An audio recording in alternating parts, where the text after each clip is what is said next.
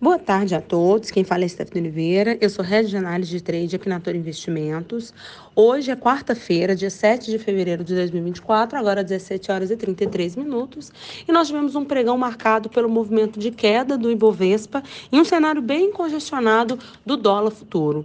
O Ibov ele cai agora 0.41% e na minha visão, acredito que o movimento de queda hoje ele vem primeiro por um cenário de correção após uma forte alta no movimento de ontem. Ontem nós vimos o Ibovespa superar, retomar para a região dos 130 mil. Então, na minha visão, primeiro aspecto, correção das altas, da, na alta de mais de 2%, mas acho que o drive principal para a queda da, do Ibovespa hoje foi principalmente a queda das ações voltadas para o índice financeiro, em especial Bradesco.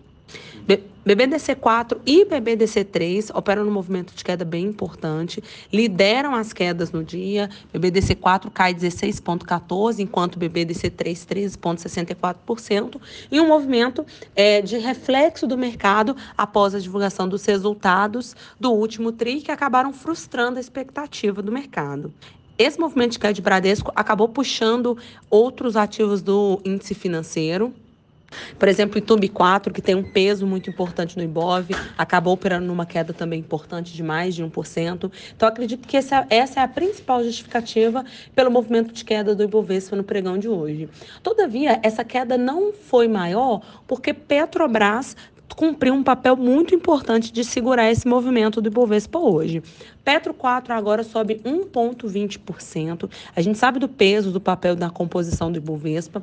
E eu atribuo esse movimento de alta à Petrobras, que que acabou operando muito próximo à máxima que ela renovou no pregão de ontem, atribuo a primeiro, movimento de alta do próprio petróleo, tanto o Brent quanto o WTI operam em alta, o Brent sobe 0,97, o WTI 1%, mas eu também acredito numa expectativa em que o mercado ele acaba sendo tomador de Petrobras, pensando principalmente na tese do pagamento de dividendo. Até porque o papel está muito próximo à máxima histórica, então eu acredito que o investidor ele pode encarteirar Petrobras mais mais inclinado ao recebimento de dividendo do que com ganho de capital. Não que não exista a possibilidade do ganho de capital, mas acredito que a o principal motivador que faz o investidor comprar a Petrobras é a expectativa do recebimento de bons dividendos. Olhando um pouco para o dólar, hoje foi um dia bem sem tendência. O dólar futuro não conseguiu consolidar nenhuma tendência muito bem direcionada, nem no movimento comprador, nem vendedor. Ele agora está praticamente no 0 a 0, subindo 0,04%. Quando a gente olha para o DI futuro, todas as vértices também muito próximas ao 0 a 0, então acabou que foi um dia mais morno para o cenário de juros e, consequentemente, um dia mais morno olhando para a dólar.